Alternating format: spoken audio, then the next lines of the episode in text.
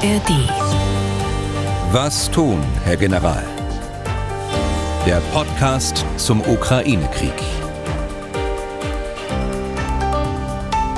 Herzlich willkommen aus Leipzig. Ich bin Tim Deisinger, Redakteur und Moderator bei MDR aktuell.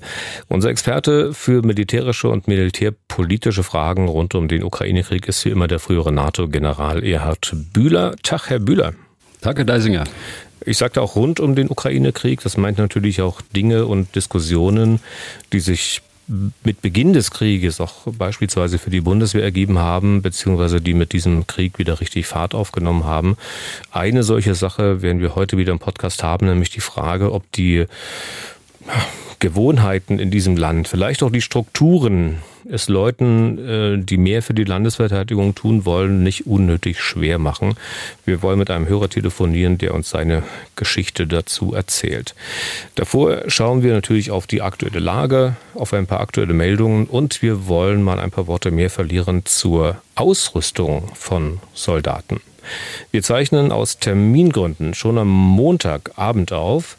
Am 21. August. Wir haben es jetzt so, naja, gegen 18.30 Uhr. Veröffentlicht wird der Podcast allerdings erst am Dienstag. Das bitte vor allem bei den Aussagen zur aktuellen Lage berücksichtigen. Diesen Podcast bekommen Sie unter anderem in der App der ARD Audiothek. Bekommen Sie übrigens auch in dieser Woche nochmal in einer nächsten Folge, auch nächste Woche und übernächste Woche, auch wenn ich im Urlaub bin. Das war vielleicht ein bisschen missverständlich beim letzten Mal. Also es gibt zwei Kollegen, die mich in meiner Urlaubszeit hier in diesem Podcast vertreten. Herr Bühler wird die ganze Zeit dabei sein. Schauen wir mal, wie der Stand der Dinge ist. Wir machen es vielleicht heute wieder mal so, Herr Bühler, dass wir mal einen groben Überblick geben und dann äh, ein paar Schwerpunkte etwas ausführlicher durchgehen. Ja, also Herr Bühler, zunächst der Gesamtüberblick. Also die Ukraine führen ihre Offensive in der Südukraine weiter und im Raum Bachmut und die Russen ihren Entlastungsangriff im Norden der Frontlinie. Parallel gibt es einige Entwicklungen, aber die Gesamtlage aus operativer Sicht ist unverändert und die Entwicklungen, die äh, wollen Sie ja später aufrufen. Genau, das machen wir jetzt und fangen gleich wieder, ähm, gehen die Frontlinie sozusagen ein bisschen Abfang im Süden der Frontlinie an, äh, bei diesen beiden Angriffsachsen, die Sie immer genannt haben, unter anderem Berdjansk. Wie sieht es dort aus? Also die Angriffsachsen Melitopol ist die eine, Berdjansk weiter im Osten ist die andere.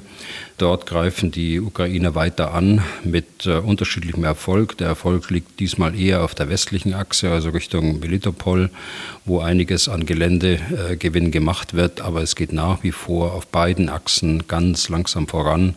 Auf beiden Achsen äh, wird aber auf tagtäglicher Basis Artillerie bekämpft und Artillerie zerstört, sodass dort ein erheblicher Abnutzungseffekt äh, an Artilleriewaffen, aber auch an Munition entsteht, der durchaus bemerkbar wird bei den Russen jetzt. Und Abnutzung auch auf ukrainischer Seite? Ja, natürlich auch. Ähm, klar, die, äh, auch die Ukraine hat Verluste, aber längst nicht so viele äh, wie die Russen im Augenblick. Das heißt, was heißt im Augenblick? Das zieht sich eigentlich durch den gesamten Krieg durch. Die Amerikaner haben ja gerade äh, wieder neuere Zahlen, Einschätzungen veröffentlicht äh, dazu. Da sind die Verluste bei den Russen deutlich, deutlich höher als die bei den Ukrainern. Wie bewerten Sie das Maß des Vorankommens der Ukrainer im Süden? Ja, es geht langsam voran. Es sind äh, jeweils äh, ein paar Kilometer. Äh, ich würde sagen, von äh, auf beiden Achsen nicht mehr als 20 Kilometer nach Süden. Die äh, erste Sicherungslinie ist durchstoßen, die Hauptverteidigungslinie ist äh, nahezu erreicht der Russen. Man muss abwarten, wie sich das jetzt in den nächsten Tagen entwickelt. Aber es geht ja nicht darum, jetzt äh, einfach mit dem Kopf durch die Wand so eine Verteidigungslinie zu zerstoßen, sondern es geht darum, die Kräfte zu schonen und auf der anderen Seite die russischen Kräfte abzunutzen und dabei parallel den Kampf in der Tiefe zu führen gegen die Versorgungseinrichtungen, gegen die Führungsstellen. Okay, dann gehen wir ein bisschen weiter die Frontlinie entlang, kommen nach Bachmut. Also dürfte ja jedermann ein Begriff sein, eine Stadt, den die Ukrainer lange verteidigt haben. Die Russen haben sie dann irgendwann übernommen und jetzt versuchen die Ukrainer, diese Stadt peu à peu wieder selbst einzunehmen. Das glaube ich nicht, Herr Deisinger, dass sie sie einnehmen wollen. Äh, sie gehen ja seit Wochen parallel vor, parallel zur Stadt, einmal im Norden und einmal im Süden. Zurzeit ist der Erfolg im Süden größer als im Norden. Im Norden geht es nicht recht voran, aber im Süden schon.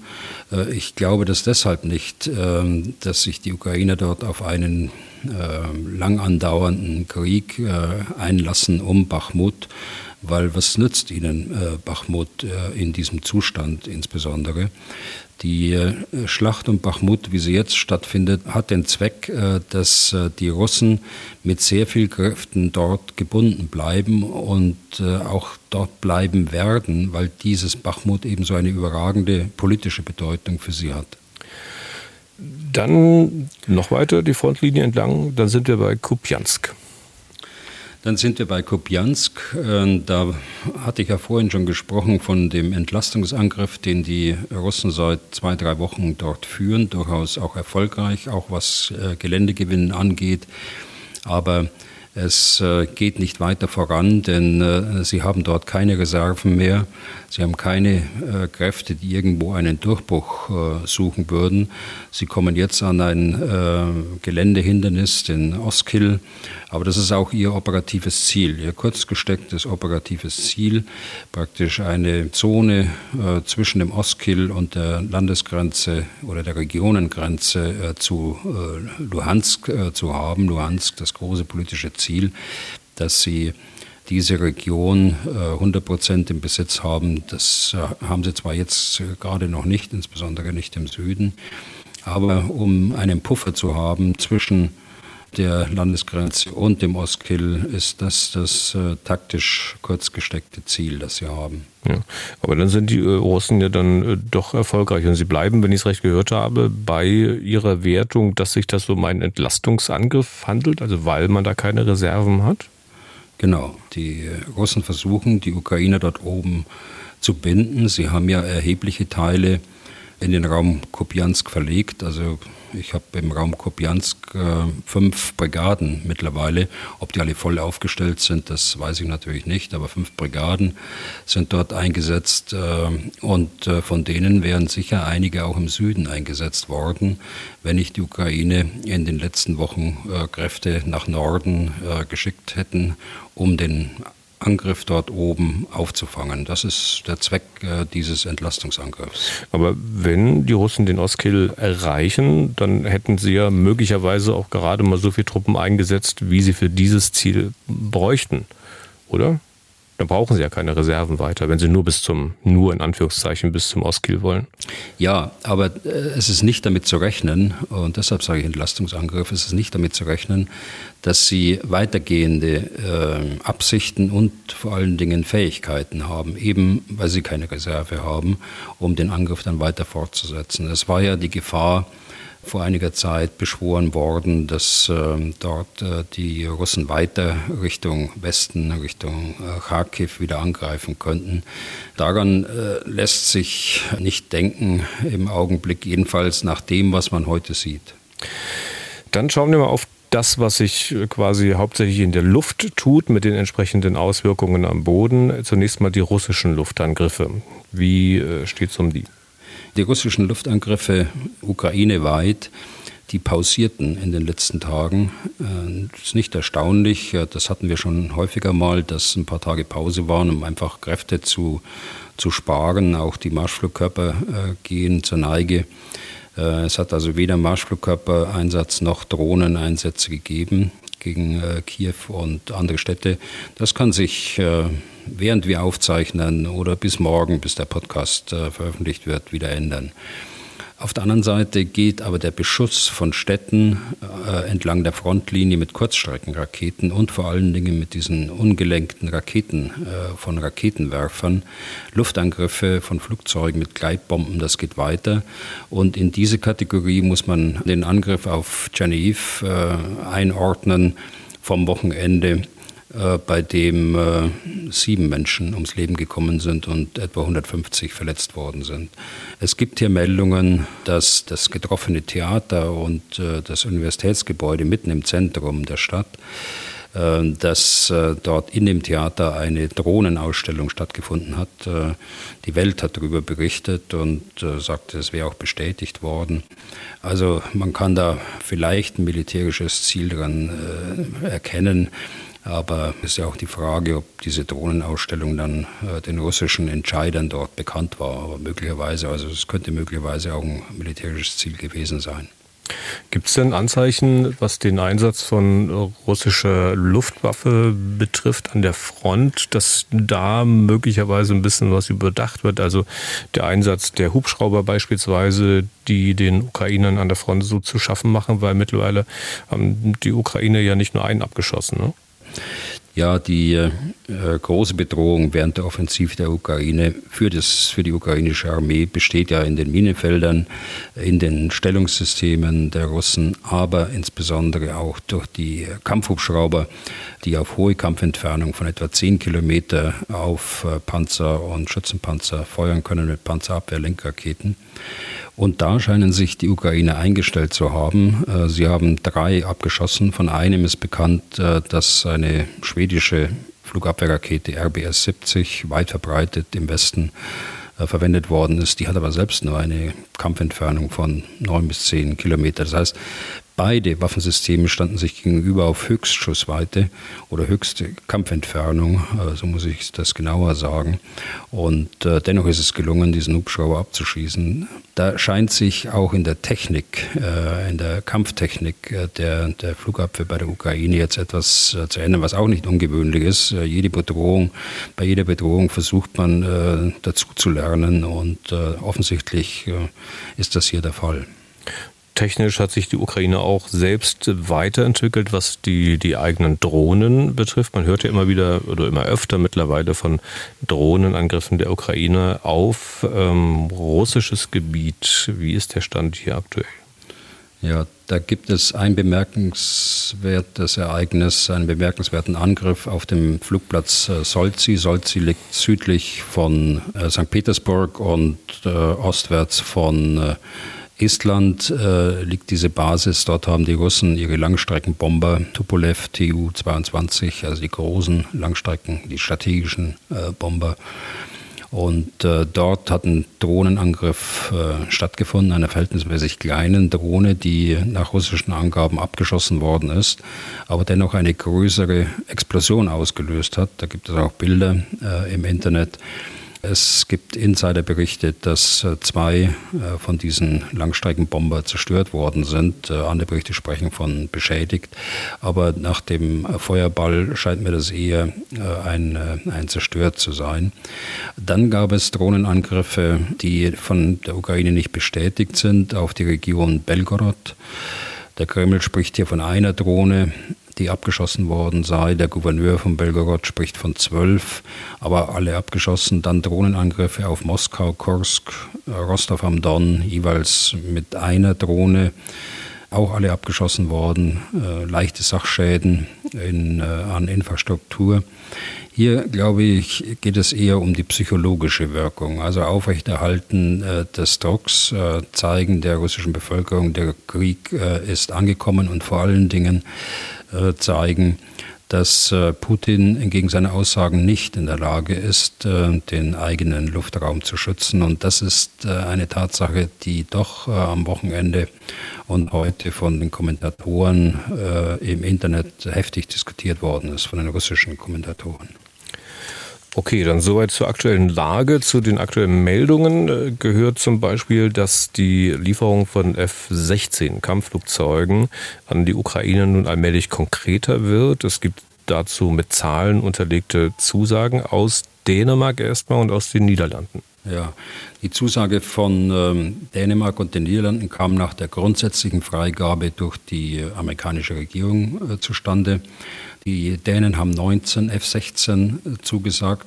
Äh, die Niederländer sind noch nicht so konkret. Es könnten bis zu 42 Maschinen werden. Äh, das glaube ich allerdings nicht, denn das ist das, was sie im Augenblick insgesamt haben. Sie stehen vor einem Ablösungsprozess hin zur F-35 und äh, da sind sicher einige von diesen Maschinen schon abgeflogen. Das heißt, sie haben ihr, ihr strukturelles Lebensalter erreicht. Und können nicht mehr weiter betrieben werden. Norwegen und Belgien könnte auch liefern, da habe ich allerdings noch keine Berichte gehört, andere auch, aber das wird eben noch lange dauern und das sieht man an dem dänischen Zeitplan, der sehr konkret ist. Sechs Maschinen noch in diesem Jahr, weitere sechs bis acht nächstes Jahr und der Rest in 2025. Also wir sprechen da von anderthalb Jahren. Und der äh, Ministerpräsident Rütte sprach allgemeiner noch davon, von den niederländischen Maschinen. Sie werden geliefert, wenn die Bedingungen erfüllt sind. Ich äh, erkläre mir das so, das sind in erster Linie Bedingungen, die jetzt durch diese F-16-Koalition äh, sichergestellt werden müssen. Fliegerische Ausbildung, taktische Ausbildung, technische Ausbildung, Organisation der Wartung und Logistik, Waffen, Lieferung von Waffen, abstandsfähige Flugabwehrraketen vor allen Dingen und Antiradar, Luftbodenraketen und dann natürlich auch Bomben. All das wird bei den Niederländern aber auch überlagert werden durch deren eigene Ablösungsplanung bei der F-35. An dieser F-16, letzter Satz, äh, an dieser F-16-Koalition könnte sich Deutschland auch beteiligen, äh, zum Beispiel durch Bereitstellung von Infrastruktur, äh, von Ausbildung und natürlich auch Munition für die F-16. Dazu muss man nicht die F-16 selbst fliegen. Die Munition für die F-16 die haben wir, äh, weil sie NATO standardisiert ist. Die nutzen wir also im Tornado und im, äh, im Eurofighter und die sind kompatibel auch zu F-16. Und Sie gehen davon aus, dass sich die Bundesregierung damit schon intensiv beschäftigt oder befürchten Sie das Gegenteil? Nein, aber das könnte jetzt nach dem Taurus die nächste Diskussion äh, werden. Mhm. Und äh, da hoffe ich, und gut, ich, ich sage es nochmal deutlicher, da nehme ich an, äh, dass hier schon Überlegungen da sind. Äh, denn das ist ja eine Koalition, die äh, viele Staaten umfassen wird. Und ähm, da geht es auch um Lastenteilung und äh, da geht es auch darum, solche Munition ist ja auch nicht in großen Mengen verfügbar. Und da wird man äh, versuchen, auch andere Länder mit reinzubekommen in diese Koalition. Und da kann ich mir schon vorstellen, dass man daran denkt, äh, dann irgendwann mal auch aufzuspringen. Kurze Frage nochmal noch zu dem Alter der Maschinen, von dem Sie gesprochen haben. Sie sagten, da sind die Maschinen teilweise bereits, wie Sie formuliert haben, abgeflogen. Ist denn das tatsächlich ein Grund, die nicht an die Ukraine zu liefern? Ich könnte mir vorstellen, dass man das dort dann doch ein bisschen anders sieht. Immerhin wollen die ja auch eigentlich Tornados haben und die haben ja auch schon mehr als nur graue Haare. Und wenn ich gucke, ich habe, während Sie geredet haben, haben mal geschaut, die äh, von Ihnen erwähnten äh, Tupolev, die Tu-22 der Russen, diese Bomber, äh, die fliegen ja auch seit den 60er Jahren, seit den 1960er Jahren, also auch schon 60 Jahre. Aber ein Flugzeug ist eben ausgelegt in seinen wesentlichen Bestandteilen für bestimmte Flugstunden. Und äh, wenn diese Flugstunden erreicht sind, äh, dann äh, spricht man so vom, vom Begriff abgeflogen. Also wenn äh, das Leitwerk, wenn die, wenn die Tragflächen äh, und so weiter, also solche strukturellen Elemente, wenn die äh, der Belastung nicht mehr gewachsen sind. Wir sprechen ja da über mehrere G, die erreicht werden, in, vor allen Dingen in Kurven. Wenn also dieser, dieser Zustand eintritt, dann macht es auch keinen Sinn mehr, so einem Flugzeug nochmal ein Update äh, zu geben. Wir haben das einmal versucht mit dem Seefernaufklärer, mit der, mit der Orion. Äh, letztlich ist das Projekt eingestellt worden. Da ging es um äh, neue Tragflächen. Also da wäre ich skeptisch, und, äh, aber ich lasse mich gerne auch überraschen. Ich nehme an, dass die Meldungen zu den F-16 in den nächsten Tagen und Wochen noch ein bisschen mehr unterfüttert werden. Deswegen heute auch nicht viel mehr dazu. Das Thema werden dann die beiden Kollegen, die mich während meines Urlaubs vertreten, sicher in der gebotenen Ausführlichkeit aufgreifen. Vielleicht nur noch so viel, Herr Bühler. Ähm, können Sie denn mit Ihrem Kenntnisstand heute schon ansatzweise hochrechnen, wie viele dieser Maschinen die Ukraine letztlich insgesamt bekommen wird, wenn sich also nicht nur Dänemark und äh, nicht nur die Niederlande beteiligen? Also die Schätzungen der Ukraine, des ukrainischen Militärs liegen so bei 200 Stück. Ich halte das für, für eine angemessene Zahl, wenn man das große Territorium der Ukraine nimmt. Aber davon ist man natürlich noch weit entfernt, äh, selbst wenn man 19 und 42 äh, zusammenzählt. Aber es fliegen ja weltweit in vielen Staaten äh, die F-16 noch insgesamt über 2000 F-16, die heute noch im aktiven Dienst westlicher Streitkräfte stehen. Viel wird davon abhängen, ob die USA über die allgemeine Weitergabeerlaubnis äh, hinausgehen und selbst F-16 liefern. Sie könnten natürlich schon einen erheblichen äh, Beitrag dazu auch leisten. So, und dann noch eine aktuelle Meldung. Der frühere US-General Ben Hodges, der hat sich ja kürzlich wieder ziemlich deutlich geäußert bei X, früher Twitter, wörtlich so, ich zitiere mal kurz, das Versäumnis des Westens anzuerkennen und zu erklären, dass der Sieg der Ukraine über Russland in unserem besten strategischen Interesse liegt und die Fähigkeit zu liefern, dies zu erreichen, ist der einzige Grund, warum die Ukraine die Krim, das entscheidende Terrain dieses Krieges, noch nicht befreit hat. Zitat Zitat Ende. Ben Hodges macht also die, hat ja noch mehr gesagt ne, in verschiedenen Interviews, macht äh, unter anderem die USA, macht doch Deutschland dafür verantwortlich, dass die Ukraine dort heute steht, wo sie steht. Wie ist Ihr Kommentar dazu? Hm. Also zunächst mal zu dem äh, Kommentar, den er auf Twitter veröffentlicht hat. Da ist schon was dran, äh, das muss man natürlich sagen. Die Strategie des Westens ähm, der Unterstützung der Ukraine, solange es nötig ist, war ein Zitat, hat sich ja zunächst nicht und dann äh, erst ganz langsam in ganz konkrete Schritte umgesetzt. Also von einem Sieg der Ukraine mag ja auch heute noch mancher nicht sprechen. Aber ich würde vorsichtig sein, von einem einzigen Grund zu sprechen. Das ist nicht der einzige Grund. Zwar hat der Westen mit den Waffenlieferungen zu lange gebraucht und damit der russischen Armee Zeit verschafft, äh, sich umfangreiche Verteidigungsanlagen anzulegen. Aber man muss auch sehen, dass die russische Armee diese durchaus professionell in einer beweglich geführten äh, Verteidigung hält und äh, einen Durchbruch bisher verhindert hat. Also ein zweiter Grund für die langsame Offensive ist die russische Armee, die man nicht unterschätzen sollte. Da muss man immer wieder darauf hinweisen. Und muss man natürlich wissen, dass Ben Hodges, der war ja auch bei uns im Podcast hier mal zu Gast, eigentlich immer sehr optimistische Prognosen abgegeben hat, was zum Beispiel die Rückeroberung der Krim betrifft. Der hat die meines Wissens nach auch schon mal nach hinten geschoben und war jetzt zum Schluss wohl der Ansicht, dass die Ukraine bis zum Herbst die Krim wieder hat. Ich muss das jetzt einfach mal fragen. Keiner irrt sich ja gern. Und manches Mal erscheint es für den einen oder anderen einfacher zu sagen, äh, ja, eigentlich habe nicht ich mich geirrt, aber diese und jene Umstände, die sind schuld, dass meine Prognose halt nicht eingetreten ist. Nicht ich lag falsch, sondern quasi der Rest der Welt hat sich falsch verhalten. Also ich ahne mal, dass Sie Ihre Replik auf diese Anmerkung, Herr Bühler, dann eher so mit den Worten beginnen, nein, Herr Deisinger, ich kenne Ben Hodges gut, so ein Mensch ist er nicht, oder wie sieht's aus? Nein, so beginne ich nicht. Die äh, optimistische Einschätzung von Ben Hodges war ja bereits im vergangenen Sommer, Herbst dass die Ukraine bis August die Landbrücke zur Krim äh, zerschneidet und bis Herbst die Krim zurückerobert. Jetzt muss man das, was er äh, auf Twitter geschrieben hat, was Sie gerade zitiert haben, äh, im Zusammenhang mit dem Interview, das gegeben hat im Tagesspiegel, äh, sehen. Äh, die USA und Deutschland wären bei einem Scheitern der ukrainischen Offensive mitschuldig an diesem Scheitern. Also er spricht im Konjunktiv, aber er weist, wenn die Lage denn einträte, dann äh, wäre USA und Deutschland äh, dort mitschuldig. Er hat zunächst einen Punkt, den auch ich teile. Wir wussten bereits im April, Mai vergangenen Jahres von der Dringlichkeit, äh, die Ukraine mit weitreichenden Waffen, mit Kampfflugzeugen und Kampfpanzern Schützenpanzern auszurüsten.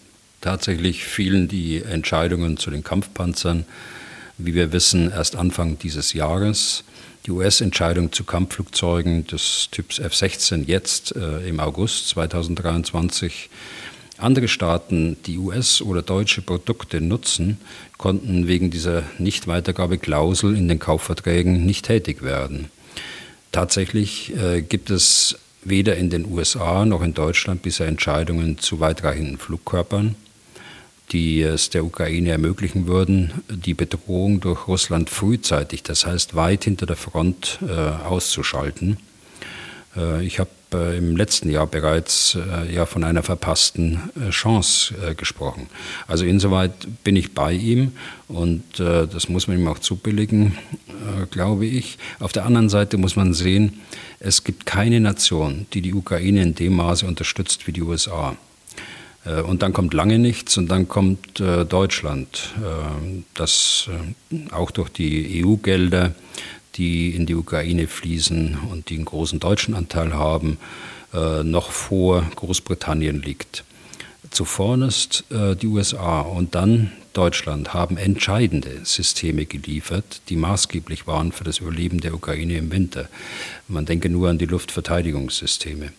Also insofern muss man das äh, ähm, richtig einordnen. Die USA und Deutschland sind die größten Unterstützer, aber äh, manche Entscheidungen, die er da kritisiert, das kritisiere ich auch, und das ist ja weit verbreitet, auch bei uns in Deutschland, äh, die sind einfach zu äh, langsam getroffen worden. Oder sie hätten vorher schon äh, im Geheimen vorbereitet werden können und äh, dann äh, erst verkündet werden sollen, wenn die Vorbereitungen abgeschlossen sind. Auch das wäre denkbar gewesen. Also auf jeden Fall hat er da einen Punkt. Ähm, nun sind Sie, Herr Bühler, ja auch nicht der pessimistischste unter den Kriegsbeobachtern. Ähm, vielleicht kann ich hier kurz mal noch eine Mail von Oliver aus Stuttgart anhängen. Äh, wie er schreibt, ist er Hörer des Podcasts seit Folge Nummer eins. Ich will auch die Mail nicht insgesamt vorlesen, sondern nur mal kurz mit zwei Sätzen äh, quasi zusammenfassen. Er schreibt dann, woher kommt ihr, also Herr Bühler, Ihr Optimismus, dass die Ukraine mit der Gegenoffensive Erfolg haben könnte? Für mich als Laien war das von Anfang an zweifelhaft. Der Westen will offenbar nicht, dass die Ukraine die Oberhand gewinnt. Anders kann man die spärlichen und vor allem zögerlichen Waffenlieferungen nicht rational erklären. Zitat Ende. Also, Ihr Optimismus, Herr Bühler, woher kommt er? Optimist zu sein ist ja nichts Negatives. Ähm, das sage ich jetzt auch mit Blick auf Ihre Einleitung. Aber es ist richtig, der Optimismus muss ja auch begründet sein. Und äh, ich habe immer davon gesprochen, dass es ein langer Abwehrkampf sein wird. Äh, Optimismus äh, ziehe ich zunächst mal durch die Unterstützung des Westens, obwohl wir gerade das kritisiert haben die langsame Entscheidungsfindung, dann die manche äh, Gegenargumente zu Waffenlieferungen, die mit der Sache gar nichts zu tun haben. Aber die Bedingungen für den ukrainischen Erfolg, äh, die westliche Unterstützung, die ist ja nach wie vor gegeben. Also das ist der Punkt eins. Das zweite ist, ich halte die politische Führung der Ukraine für einen Schlüssel äh, zum Erfolg. Das weltweite Werben für die Unterstützung der Ukraine die Organisation des Widerstandswillens äh, der ukrainischen Bevölkerung. Der Wille alleine genügt ja nicht. Es gehört strategische Führung und Organisation dazu, um die Resilienz nicht nur kurzfristig, sondern langfristig zu ermöglichen. Und das findet dort nach meinem äh, Dafürhalten statt. Und äh, drittens äh, will ich die ukrainische militärische Führung nehmen. Sie hat bisher in einem Maße überzeugt, viele Fachleute, die das beobachten, die ihr viele andere bei Kriegsbeginn nicht zugetraut haben. In der operativen Planung äh, setzen sie den Schwerpunkt auf den indirekten Ansatz, statt nur äh, blind gegen die Front anzurennen. Sie schonen ihre Kräfte, anstatt sie Welle um Welle in den Kampf zu schicken, wie wir es äh, von den Russen in Bachmut und anderswo erlebt haben. Und dann die Soldaten selbst, die, die ukrainische Armee. Sie wissen, warum sie kämpfen müssen, im Gegensatz äh, zu vielen russischen Soldaten. Und sie sind mit Blick auf die Moral, den Kampfeswillen deutlich überlegen. Das ist im Übrigen kein Selbstläufer, sondern auch Produkt äh, der Faktoren, die ich vorher nannten. Vertrauen in die politische Führung, in die militärische Führung und äh, auch in die Fähigkeiten äh, der äh, militärischen Führung, die hier bereitgestellt werden. Ich könnte es jetzt weiter fortsetzen. Ich könnte über Sanitätsdienst äh, sprechen, die Unterstützung durch die Bevölkerung in der Versorgung der, der Streitkräfte, die Unterstützung durch Partisanen in den besetzten Gebieten hinter der russischen Frontlinie, die Innovationsfähigkeit, Kreativität der ukrainischen Rüstungsindustrie. Sie hatten von den Drohnen gesprochen, Seedrohnen äh, nehme ich dazu. Äh, ich nehme die äh, Umrüstung der Flugabwehrraketen mit dazu. Also pragmatische Lösungen, die schnell gehen, die Digitalisierung der Streitkräfte, die äh, kaum jemand den Ukrainern zugetraut hat vor Kriegsbeginn. Aber ohne Waffen und Munition aus dem Westen geht es eben nicht. Und äh, deshalb müssen wir sie weiter unterstützen. Was Sie nicht erwähnt haben, ist, dass Sie wahrscheinlich auch ein bisschen an den Sieg der Ukraine glauben wollen, oder?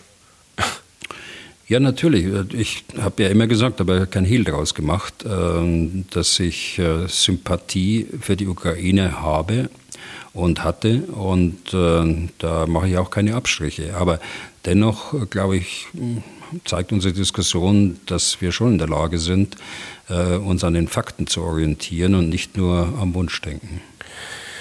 Okay, dann springen wir mal zum nächsten Thema. Joscha Pülz hat uns eine Mail geschrieben und als ich das las, da dachte ich mir, Mensch, klar, das machen wir mal ein bisschen ausführlicher zum Thema, weil viele Hörerinnen und Hörer natürlich keine Militärs sind und eben nicht mit Sack und Pack als Soldaten durch die Landschaft marschiert sind und vielleicht so auch keine Vorstellung haben, was ein Soldat außer seiner Waffe alles noch mit sich herumschleppt. Die Mail lese ich mal ganz kurz vor. Zitat, welche praktische Fähigkeit muss eigentlich die Ausrüstung eines Standardinfanteristen haben. Dazu denke ich an Uniform, Splitterschutz, Helm und Waffe. Aber es gibt sicherlich noch weitere Fähigkeiten, die dazu gehören, in Klammern Sprechfunk, Erste Hilfe, persönliche Aufklärungsmittel wie Fernglas, Drohne, Nachtsicht, Versorgung und so weiter. Klammer zu. Und welchen monetären Wert hat eigentlich eine solche durchschnittliche Ausrüstung, sowohl in der Bundeswehr als auch in der Ukraine? Freundliche Grüße. Wie gesagt, von Sascha Pülz. Herr Bühler, zunächst mal zum Begriff, zu seinem Begriff Standardinfanterist. Herr Pülz hat das auch in Anführungszeichen gesetzt, deswegen gehe ich mal davon aus, dass er das nicht unbedingt verengen wollte auf die Soldaten, die ein, ein, ein ausgewachsene Militär wie Sie unter Infanteristen zusammenfasst, aber könnte auch Sie verstehen, Herr Bühler, wenn Sie sagen, na, wir müssen schon genau definieren, wovon wir reden. Nicht, dass am Ende der Eindruck entsteht, Sie wüssten nicht, was ein Infanterist ist. Also, klären wir mal die Begrifflichkeit am Anfang. Äh, viele unserer Hörer und Hörer sind, wie gesagt, keine Militärs. Was also ist ein Infanterist? Da machen Sie jetzt aber auch ein Fass auf. Aber ich will es, gerne versuchen, ähm, in aller Kürze. Also ein Infanterist kämpft äh, zu Fuß mit Handwaffen. Der Begriff kommt äh, aus dem Italienischen bzw. Äh, Lateinischen und kommt aus der, aus der frühen Neuzeit. Es ist also ein historischer Begriff, der aber auch von dem Hochmut der Ritter, der Kavallerie, der Artillerie gegenüber den Fußsoldaten so zeugt.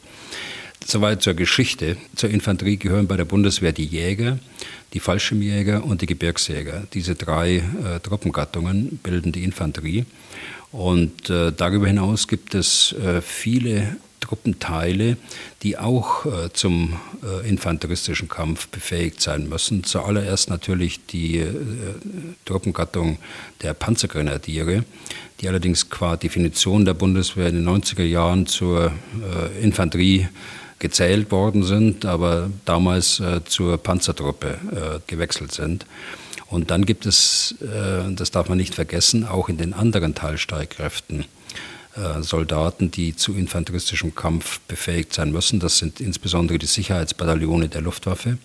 Das ist das Seebataillon äh, der Marine und natürlich auch äh, die Spezialkräfte, die in erheblichem Maße zu infanteristischen Kämpfen befähigt sind. Und äh, letzter Punkt, da muss man sagen, dass äh, über das hinaus, was ich gerade sagte, jeder Soldat bis zu einem gewissen Grad äh, befähigt sein muss, um sich selbst und äh, die Einrichtungen seiner Truppengattungen äh, zu schützen und zu verteidigen. Also auch die Logistiker, die Fernmelder, die Pioniere, die Artillerie, selbst Kampftruppen wie die Panzertruppe mit äh, Kampfpanzern, die eigentlich Kampfpanzer zur Verfügung haben, aber auch die müssen sich in einem Verfügungsraum, in Bereitstellungsräumen gegen infanteristische Bedrohung schützen können und äh, zu infanteristischem Kampf äh, befähigt sein. Mhm. Also äh, das ist so mein, mein äh, Rundown sozusagen zum infanteristischen Kampf. Reicht das?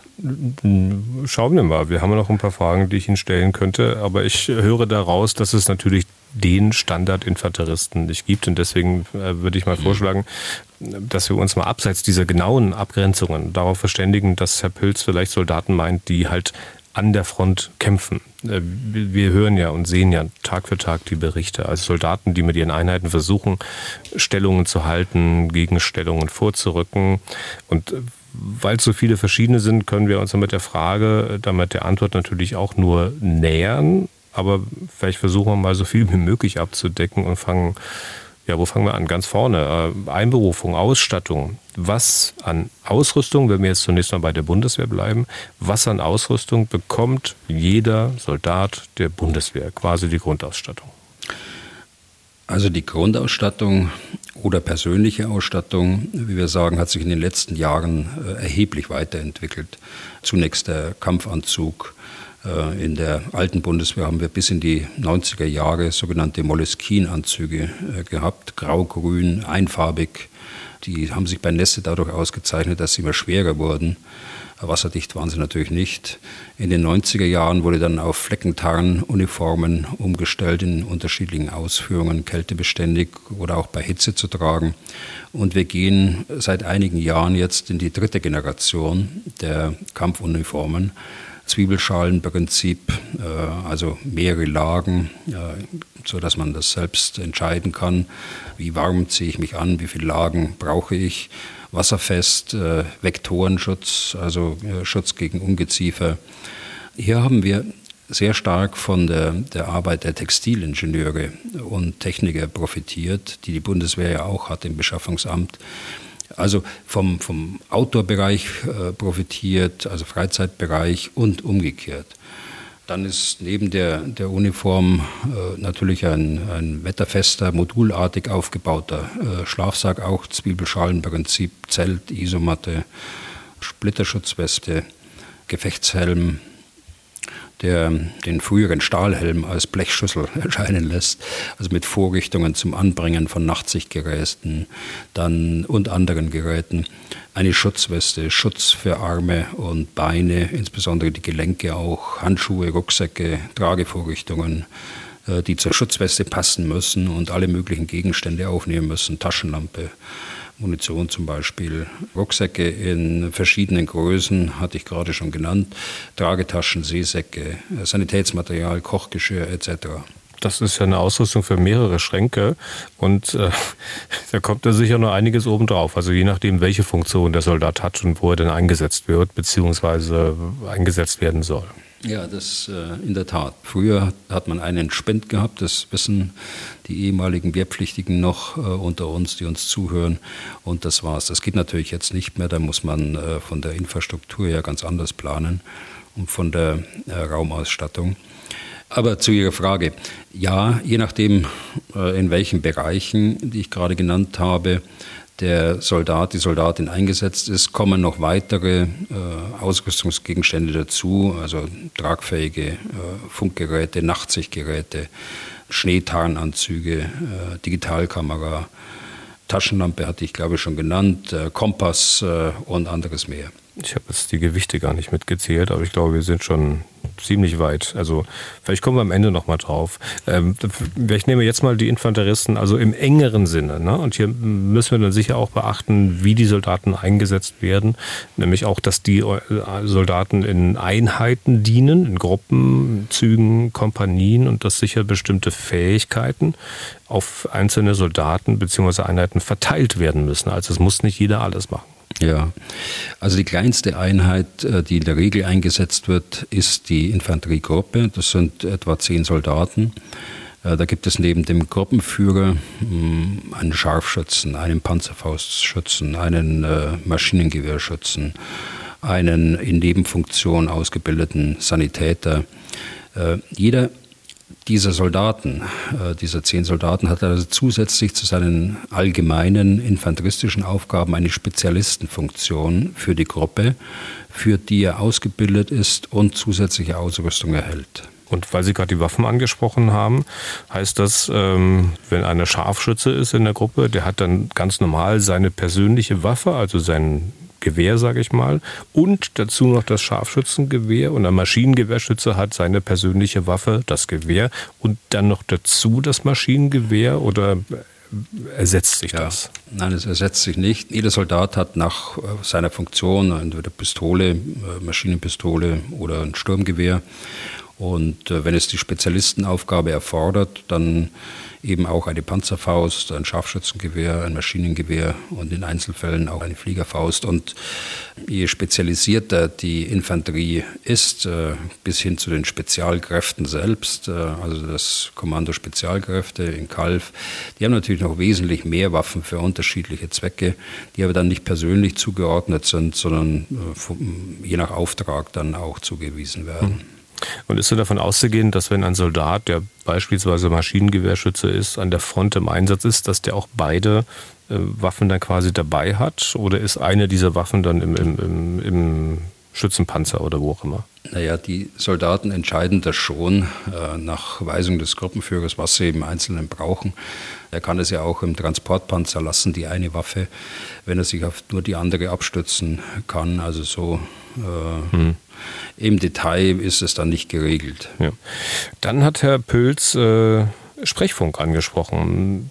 Kennen ja sicher viele aus äh, Kriegsfilmen. Früher war es mal so, dass es da zum Beispiel einen, einen, einen, Funker gab mit so einem riesigen Kasten und großer Antenne auf dem Rücken. Der war immer in der Nähe des äh, Kommandierenden. Wenn wir aber nur dabei stehen blieben, dann wäre das sicherlich ein recht äh, altertümliche Einheit, wenn sie nur über Sprechfunk verfügt. Heutzutage geht es da sicher um viel mehr, Herr Bühler. Ne? Ja, und da sind wir jetzt eben bei der echten Infanterie und äh, bei den Panzergrenadieren. Äh, für die haben wir seit Jahren ein Programm Infanterist der Zukunft. Ähm, in der Zukunft sind wir für einzelne Truppenteile bereits vor zehn Jahren angekommen. Ich kann mich noch erinnern, die, ähm, das Gebirgsjägerbataillon 232 in Bischofswiesen, äh, die haben das im Jahr 2012, da war ich noch Divisionskommandeur, äh, schon bekommen. Aber für das Ausrollen auf die gesamte Infanterie hat das nie gereicht. Äh, das war nur vorgesehen für die Auslandseinsätze und das war eben ein Satz. Und wenn das Gebirgsjägerbataillon wieder zurück äh, war aus äh, Afghanistan, dann musste das wieder an den nächsten Verband abgegeben werden. Jetzt gelingt es mit dem 100 Milliarden Sondervermögen die persönliche Ausstattung des Soldaten, aber eben auch das Programm Infanterist der Zukunft auf alle auszurollen, die das eben benötigen. Also der Soldat hat einen sogenannten elektronischen Rücken, also einen Computer auf seinem Rücken in einer Tasche seiner Schutzweste. Äh, gleichzeitig ist er darüber per Funk mit dem Gruppenführer und mit anderen Soldaten seiner Gruppe verbunden. Er ist dadurch befähigt, äh, seinen eigenen Standort allen anderen ständig digital zu übermitteln und äh, ist auch in der Lage, Lageinformationen oder Befehle zu erhalten. Also wie ist die eigene Lage, wer ist wo, wer macht was, wo sind die feindlichen Kräfte aufgeklärt, wo sind Minensperren. Und äh, das Ganze wird auf eine digitale Karte projiziert, äh, die auf einem Bediengerät, das so aussieht wie so ein kleines iPad, oder auch in seinem Helm-Display darstellen kann. Und äh, mehr noch, äh, diese Gruppe ist natürlich eingebettet in das ähm, Führungssystem des Heeres insgesamt. Äh, sie sind verbunden mit ihrem Transportpanzer oder mit dem Schützenpanzer. Und auch höhere Führungsstellen können dann ebenengerecht Informationen bekommen, die die Lage vor Ort an der Frontlinie ziemlich detailliert darstellen. Aber ohne, dass sie dann eingreifen. Das ist immer die Schwierigkeit. Mhm. Also deshalb sage ich ebenengerecht. Sie haben gesagt, 2012, glaube ich, ist das da zu kleinen Teilen bei der Bundeswehr eingeführt worden. Wenn ich es recht in Erinnerung habe, ich weiß gar nicht, welche Windows-Version wir zu dieser Zeit hatten. Ähm, heißt aber doch, das war eine Zeit, wo digital nun weiß Gott noch nicht alles funktioniert hat, oder? Wie ist da die Erfahrung ja, gewesen? Das, das war am Anfang war das natürlich ein, eine ganz große Umstellung und äh, es hat viele Verbesserungen erfordert äh, in der Bundeswehr, äh, aber auch industrieseitig, insbesondere technische Verbesserungen, sodass man heute eben sagen kann, dieses äh, System läuft weitgehend stabil. Und ist auch im Gefecht funktionabel. Ich meine, man kann sich ja im Gefecht nicht leisten, irgendwie, dass da irgendwie sowas nicht funktioniert. Naja, wenn das digitale System nicht funktioniert, das ist ja bei der Polizei ganz genauso, ähm, dann muss eben der Soldat ähm, analog wie bisher arbeiten. Also er muss auch gewohnt sein, mit Karte und Kompass zu arbeiten äh, oder auch mit Zeichen und äh, Stimme.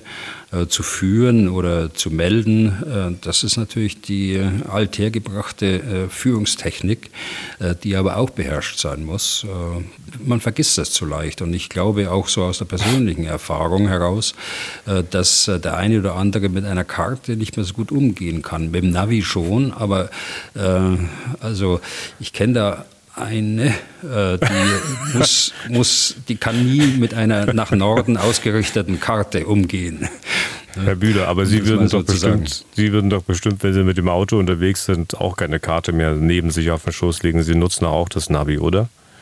Ja, natürlich. Aber wenn das Navi kaputt ist, dann muss man auch mit Karte fahren können. Oder wenn man unterwegs ist in irgendwelchen äh, Gebieten, äh, wie ich in den letzten Wochen, wo das Navi nicht äh, zuverlässig genug arbeitet, da muss man eben auch mal die Karte zur Hand nehmen können.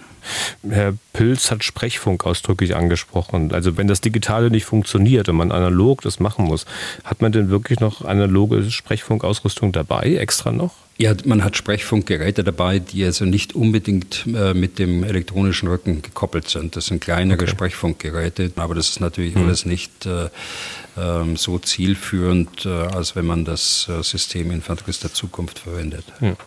Und die eine Person, die nicht nach Karte fahren kann, die wollen wir auch gar nicht namentlich benennen, übrigens jetzt ähm, in Ihrem Interesse, Herr Bühler. Ähm, ganz anderes Thema, Essen und Trinken. Muss ein Soldat ja auch. Ähm, er muss ja auch eine Zeit lang autark sein können mit seiner Verpflegung, wenn der Nachschub stockt und so weiter. Was hat denn so ein Soldat an, an Verpflegung eigentlich immer bei sich? Also der hat ähm, die sogenannte Ein-Mann-Packung äh, bei sich oder neue, neuerdings, äh, das Gendern ist also auch äh, bei der Bundeswehr angekommen, äh, die Ein-Personen-Packung. Das sagt doch jeder so, oder? Das weiß ich nicht, aber die Abkürzung ist ja die gleiche geblieben, EPA. Und insofern ja. äh, werden alle EPA sagen, da bin ich sicher. Schmeckt das? Also grundsätzlich versucht man natürlich, das Essen in einer Feldküche frisch zuzubereiten. Äh, jedes Bataillon hat da äh, eine eigene äh, Kochmannschaft, äh, die das übernimmt.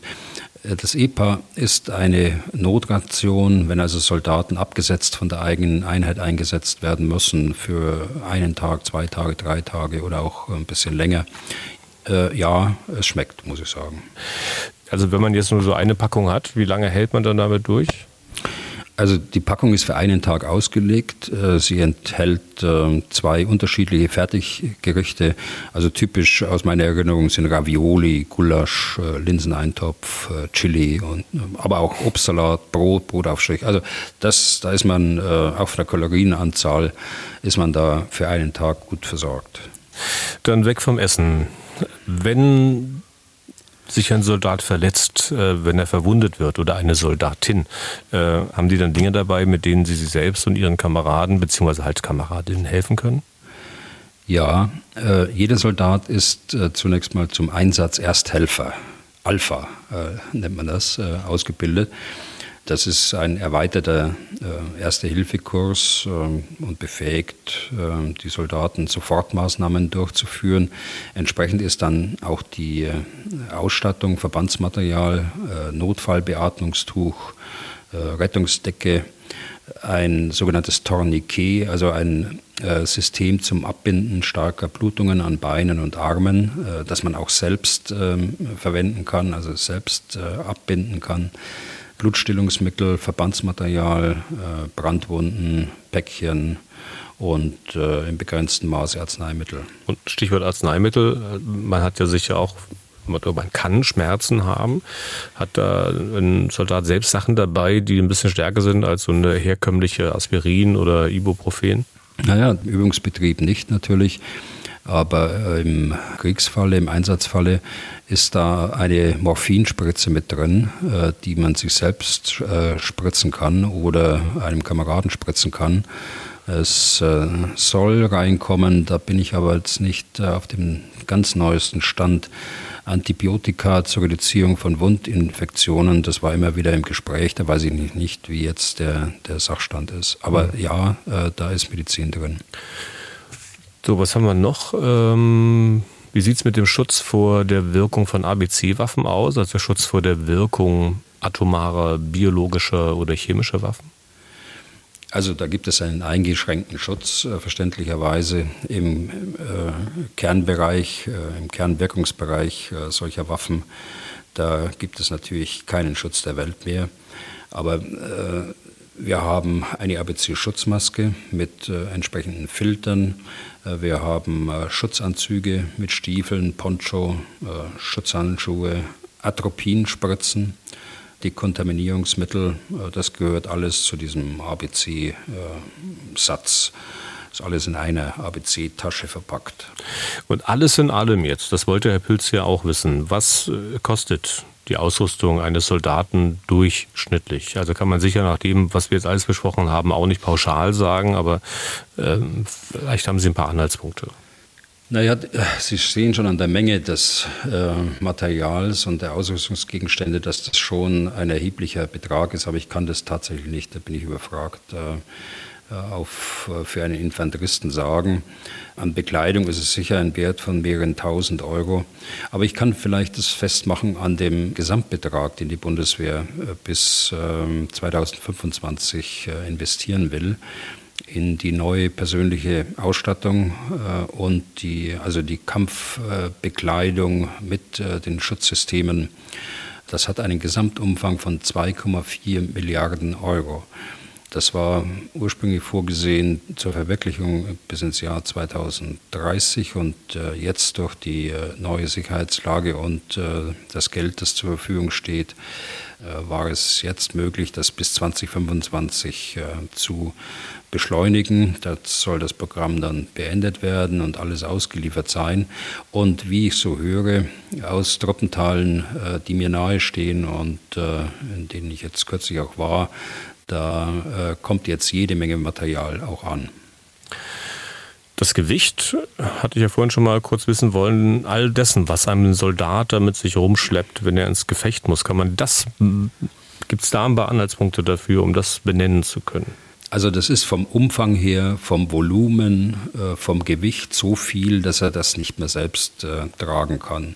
Also es muss also da ein Transportmittel zur Verfügung stehen. In der Regel ist beim Infanteristen ist es ein Transportpanzer oder ist es ein Schützenpanzer beim, äh, beim Panzergrenadier. Aber selbst dort ist es dann so beengt, dass viele Ausrüstungsgegenstände dann irgendwo auf dem LKW oder je nach Lage auch äh, in einem geschützten Fahrzeug dann untergebracht werden müssen. Dass er das nicht mehr selbst tragen kann, das ist auch gar nicht notwendig. Ähm, das muss ja lageabhängig zusammengestellt werden. Also je nach Auftrag, äh, nach Länge des Einsatzes, äh, nach Jahreszeit, nach Wetter äh, kann es ganz unterschiedlich sein und äh, kann unterschiedlich äh, befohlen sein für die Einheit oder auch unterschiedlich vom Soldaten zusammengestellt sein. Okay, jetzt haben wir im Prinzip geredet über die Ausrüstung von Bundeswehrsoldaten. Inwieweit lässt sich denn das, was wir da besprochen haben, auch auf einen ukrainischen Soldaten anwenden? Also das kann man nicht, insbesondere nicht, wenn es um das Programm Infanterist der Zukunft geht. So äh, ein Programm hat die Ukraine nach meiner Kenntnis nicht, obwohl sie viele Fortschritte gemacht hat. Äh, ich habe das gerade schon mal erwähnt, im Bereich der Digitalisierung des infanteristischen Kampfes, obwohl sie äh, durch die Vielzahl an Waffen, auch Handwaffen, die sie aus dem Westen auch bekommen, sehr ordentliche Waffen haben und auch, wenn man sich die Soldaten so ansieht, die Schutzausrüstung und so weiter ist durchaus vergleichbar, ist durchaus NATO-Standard. Und mal über die Frage von Herrn Pülz hinausgehend, haben Sie denn Kenntnisse oder Ahnung, also wie so die Ausrüstung russischer Soldaten bestellt ist? Ja, eigentlich ähm, äh, aktuell nur über die, äh, die Medien, äh, das, was auch in den sozialen Medien da geteilt wird, was sie äh, an persönlicher Ausrüstung haben, wie sie angezogen sind, wie sie geschützt sind. Das ist ganz unterschiedlich. Also ich glaube, die Luftlandeverbände sind äh, am besten ausgestattet. Wenn ich mir das so ansehe, die Wagner-Leute waren auch sehr gut ausgestattet mit Waffen und auch mit Schutzausrüstungen. Ich habe allerdings auch ähm, die wehrpflichtigen Soldaten gesehen. Äh, wenn Sie sich erinnern, in Belgorod, äh, als die äh, Legion dort kurzfristig mal ein paar Tage aus der Ukraine in äh, Belgorod eingerückt war und ein General mit ein paar Wehrpflichtigen dort Widerstand geleistet hat. Also das ist dann ein ganz großer Unterschied. Das heißt, in der Fläche dürfte das noch unterschiedlicher sein, wie es in der Bundeswehr vor den Jahren 2017, 18 war. Dann Punkt unter dieses Thema. Eines haben wir noch. Ich sagte eingangs, es gibt immer wieder Menschen, die sich auch im Zuge dieses Krieges dazu entscheiden wollen, wieder mehr für die Landesverteidigung tun zu wollen, die dann aber letztlich auch scheitern. Wenn man deren Geschichten liest, dann könnte man meinen, das liegt nicht unbedingt an ihnen selbst, sondern daran, dass es ihnen schwer gemacht wird. Ja, man landete dann schnell bei der Frage, ob das Thema Zeitenwende bei den zuständigen Stellen noch nicht wirklich angekommen ist. Wir wollen uns mal die Geschichte von Arne Bläsing anhören. Der hat uns geschrieben, ist jetzt auch am Telefon. Tag, Herr Bläsing. Moin, Herr Deisinger.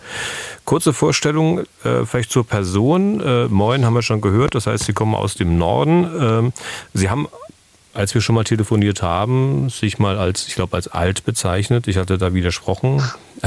Vielleicht auch, weil mich diese Einordnung selbst betroffen hätte. Sie, Sie waren sehr höflich zu mir, das ist richtig, ja. Also 56 Jahre alt, beziehungsweise jung. Und weiter, was gibt es zu Ihrer Person noch zu sagen? Genau, also ich habe ähm, zwischen 88 und 90, ähm, 1990 meinen Wehrdienst ähm, als Reserveoffiziersanwärter in einer springenden Einheit äh, geleistet. Dann war ich circa ein Jahr als Mob-Reservist unterwegs also Mobilmachungsreservist, so hieß das damals, wurde dann zum Leutnant der Reserve befördert und kurz darauf dann im Rahmen der Verkleinerung der Bundeswehr äh, aus dem Dienst entlassen. Und äh, ganz kurz noch springende Einheit, was ist das? Das weiß auch nicht sicher jeder. Also wir wurden unter anderem mit dem Fallschirm verbracht. Also springen wirklich im Sinne von springen. Ja, ja? also okay. Ja, ja, ja. aus dem Hubschrauber, aus dem, aus äh, der damals noch der Transall. Ja.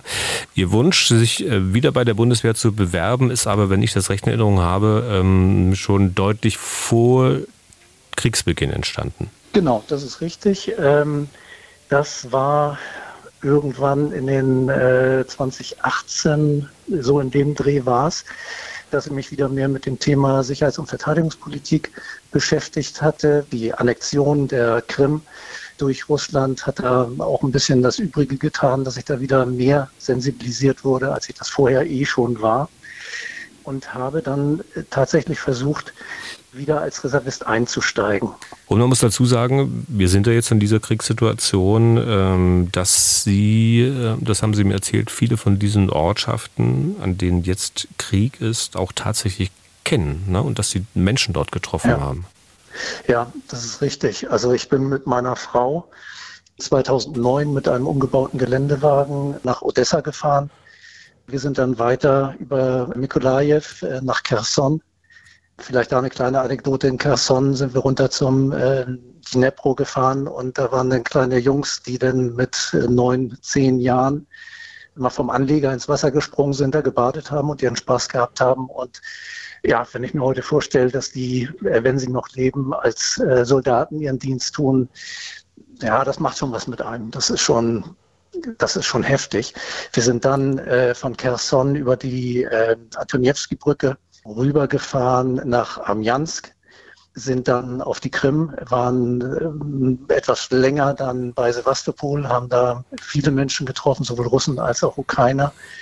Unter anderem eine ganz interessante äh, Patchwork-Familie aus Halle ähm, mit einem Wolgadeutschen als Vater und äh, der mit einer Russin verheiratet war und sind dann ähm, über die Straße von Kertsch mit der Fähre, die Brücke gab es natürlich noch nicht, nach Russland, waren in Annaba, Krasnodar, Wolgograd, Astrachan und sind dann weiter nach Kasachstan und um das Kaspische Meer und dann über den Iran wieder zurück.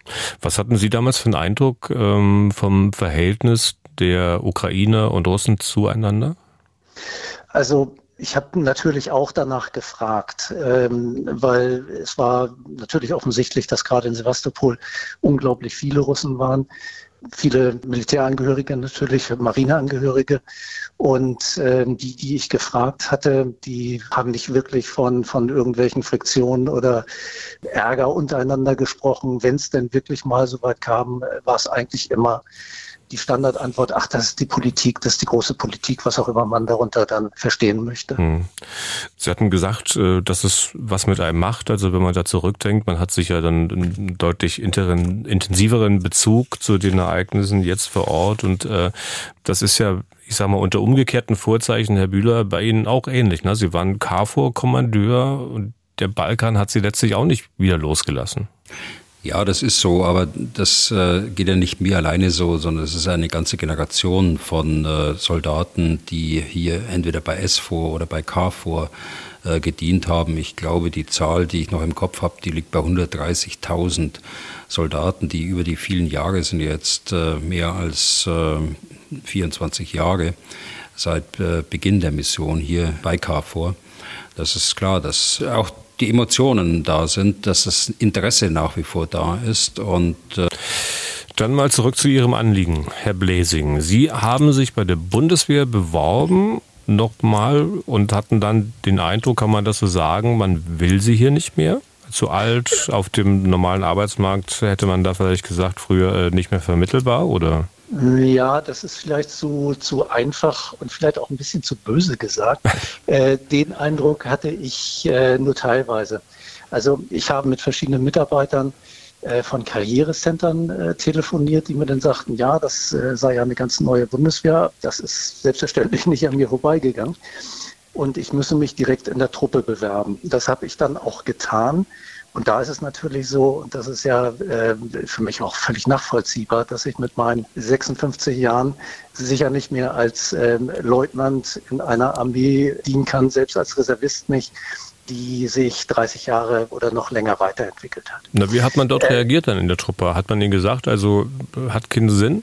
Ja, äh, letztendlich auf den Punkt gebracht war es das, dass ich äh, direkt im Truppendienst äh, keine Verwendung mehr finden könnte für mich teilweise nachvollziehbar, aber mich hat im Grunde genommen diese ganze Suche, da habe ich mich schon gefragt, gibt es überhaupt Strukturen, die es früher mal gab, die es offensichtlich jetzt nicht mehr gibt?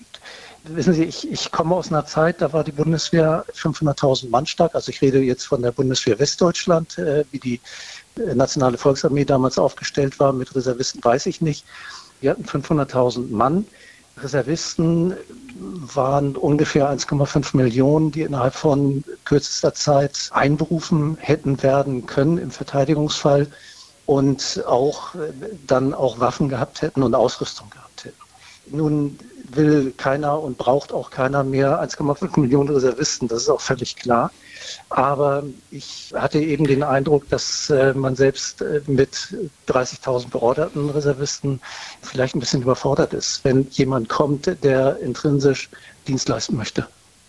Dann habe ich jetzt mal drei Dinge oder zweieinhalb Dinge ähm, rausgehört, Herr Bühler. Ähm, zum einen das Alter, dann diese anstrengende Suche, äh, bevor man überhaupt irgendwie ansatzweise zu Potte kommt, zu dem man dann am Ende doch nicht kommt. Und die Frage ähm, als 2b sozusagen, ob die, äh, ob man mit den mit solchen Anforderungen an, als Bundeswehr überfordert ist. Ähm, gehen wir der Reihe mal nach durch das Alter. Herr Bühler. Ist die Bundeswehr so gestrickt, dass ähm, wer Opa ist oder zumindest Opa sein könnte, den will man nicht mehr? Nein, äh, so würde ich es nicht ausdrücken. Aber natürlich hat die Bundeswehr bestimmte Altersgrenzen. Also Einstellung in den aktiven Dienst beispielsweise. Sie hat äh, bestimmte Altersgrenzen für das Dienstzeitende. Äh, bei mir war das 65 oder knapp 65. Und äh, so zieht sich das durch die ganzen Ränge auch durch. Ich glaube aber, Herr Blasing, das ist schön, dass Sie so viel Verständnis haben dafür, für eine gewisse Anpassung auch der Organisation. Und äh, das höre ich ja nicht nur von Ihnen, sondern das höre ich auch von vielen. Und das ist richtig, was äh, die Bundeswehr macht und es ist richtig, was der Minister macht, jetzt einen Schwerpunkt zu legen auf äh, die personelle Einsatzbereitschaft, wie wir so schön sagen. Und der will ja dort auch äh, strukturelle äh, Reformen machen im Personalwesen und da verspreche ich mir einiges äh, davon. Es ist in der Tat so, dass so eine Großorganisation dann Schwierigkeiten hat, sich einzustellen und sie von einer Stelle zur anderen geschoben werden. Ich habe Verständnis für die Truppe. Die Truppe sieht den Standort X und sie sieht das eigene Bataillon, sieht die eigenen Anforderungen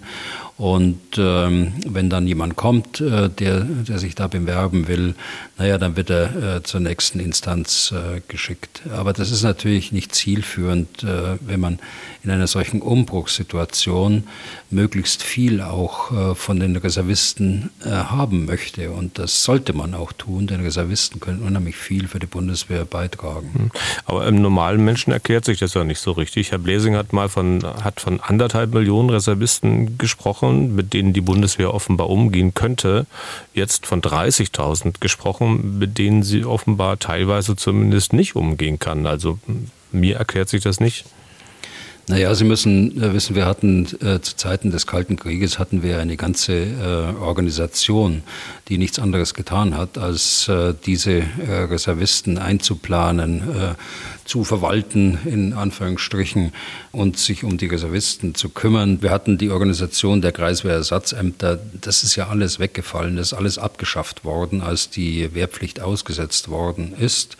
Und ausgesetzt habe ich damals schon gesagt, ist abgeschafft. Äh, das muss man so äh, sagen. Also es fehlen natürlich da auch gewisse Ressourcen. Allerdings äh, sprechen wir damals von einem ganz anderen Personalumfang.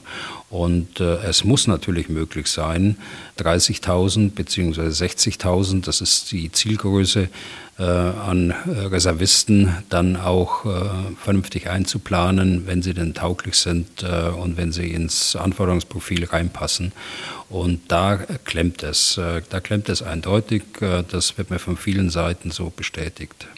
Und das ähm, muss ja auch besser werden, dass Menschen wie Herr Bläsing, die für Pontius zu Pilatus rennen und dann sich immer noch an die falschen Leute möglicherweise gewandt haben und äh, kein Ergebnis ihres Anliegens äh, bekommen. Was wäre denn jetzt äh, für zum Beispiel Herrn Bläsing zu tun?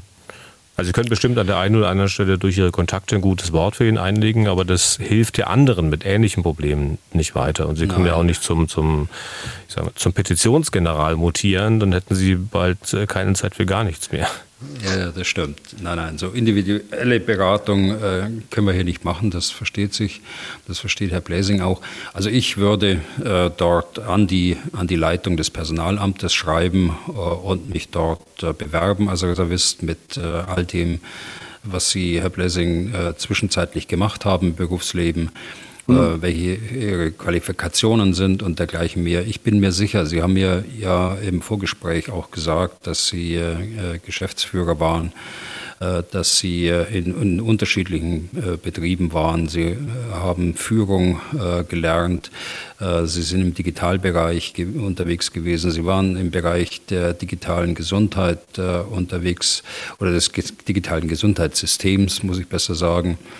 Also da äh, glaube ich, dass man was finden muss, aber da muss man so hoch in die Organisation reingehen, dass man sicher sein kann, dass die einen Überblick haben über das, was äh, gebraucht wird.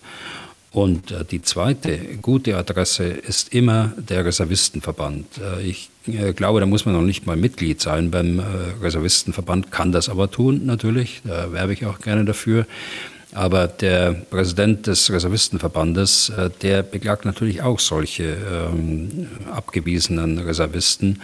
Und ich bin mir sicher, dass seine Organisation und er persönlich auch ihnen dabei auch weiterhilft. Herr Blesing, war das jetzt mehr als nur Mut machen oder hilft Ihnen das Gesagte tatsächlich weiter? Was meinen Sie? Die Zukunft wird es zeigen. Nein, es hilft schon sehr viel weiter weil klar, der Reservistenverband äh, ist äh, natürlich eine Adresse an das äh, genannte Amt. Hätte ich mich jetzt nicht gewandt, ich werde es sicherlich tun, und bin da über die Tipps natürlich dankbar. Da hatte ich auch darum gebeten. Wichtig finde ich einfach, dass äh, das gesehen wird fernab von meiner Person. Denn es geht ja letztendlich darum, eine stärkere Verteidigungsbereitschaft zu gründen und, und eine stärkere Resilienz zu schaffen und letztendlich dann auch entsprechende Abschreckung zu schaffen. Und falls es nicht klappt bei Ihnen, Herr Blesing, Sie haben trotzdem genügend in diese Richtung zu tun? Ja, das auf jeden Fall, weil das ist natürlich eine Sache, die schon ein bisschen länger ist. Also ich bin zum Beispiel in eine demokratische politische Partei äh, eingetreten und bin da aktiv in sicherheitspolitischen Arbeitskreisen. Ich unterstütze tatkräftig die Ukraine-Hilfe eines äh, Freundes und, und ehemaligen Kameraden, der jeden Monat mit LKWs in die Ukraine fährt und da direkt vor Ort unterstützt. Das geht so weit, dass ich äh, Kontakt aufgenommen habe zum THW und vielleicht meinen, meinen nächsten Hund als Rettungshund ausbilde. Also Gedanken sind viele da. Von daher ähm, denke ich, äh, daran wird es nicht mangeln. Okay, dann Dankeschön. Herr Blesing, für Ihre Zeit drücken wir mal die Daumen, dass Sie in Ihrer Angelegenheit vorwärts kommen und Sie lassen uns irgendwie wissen, wie es weitergeht. Ne? Das mache ich sehr gern. Ich danke Ihnen. Danke. Und schönen Abend Alles Gute, Herr Blesing. Okay, tschüss, Herr Bühler. Tschüss, Herr Deisinger. Tschüss, Herr Blesing. Ja, und äh, damit sind wir durch für heute. Vielen Dank für Ihr Interesse. Wenn Sie Fragen an Herrn Bühler haben, dann schreiben Sie an general.mdraktuell.de oder rufen Sie an unter 0800 637 3737. Herr Bühler, ich hatte es beim letzten Mal schon angedeutet, wir beide hören uns erst äh, nach Mitte September wieder, weil ich unter anderem mal ein paar Tage Urlaub mache. In dieser Zeit vertreten mich zwei Kollegen. Zunächst mal am Freitag in dieser Woche und dann auch in der gesamten nächsten Woche Jan Kröger und danach Angela Tesch. Die Wahrscheinlichkeit, dass es Frieden gibt in den nächsten Wochen, die ist sicher verschwindend gering. Leider. Und so denke ich mal, dass wir uns dann wohl tatsächlich am 19. September wiederhören. Herr Bühler, Ihnen eine gute Zeit bis dahin und vielen Dank für heute. Ja, gern geschehen, Herr Deisinger. Und schönen Urlaub und dann bis zum 19. September. Was tun, Herr General? Der Podcast zum Ukraine-Krieg.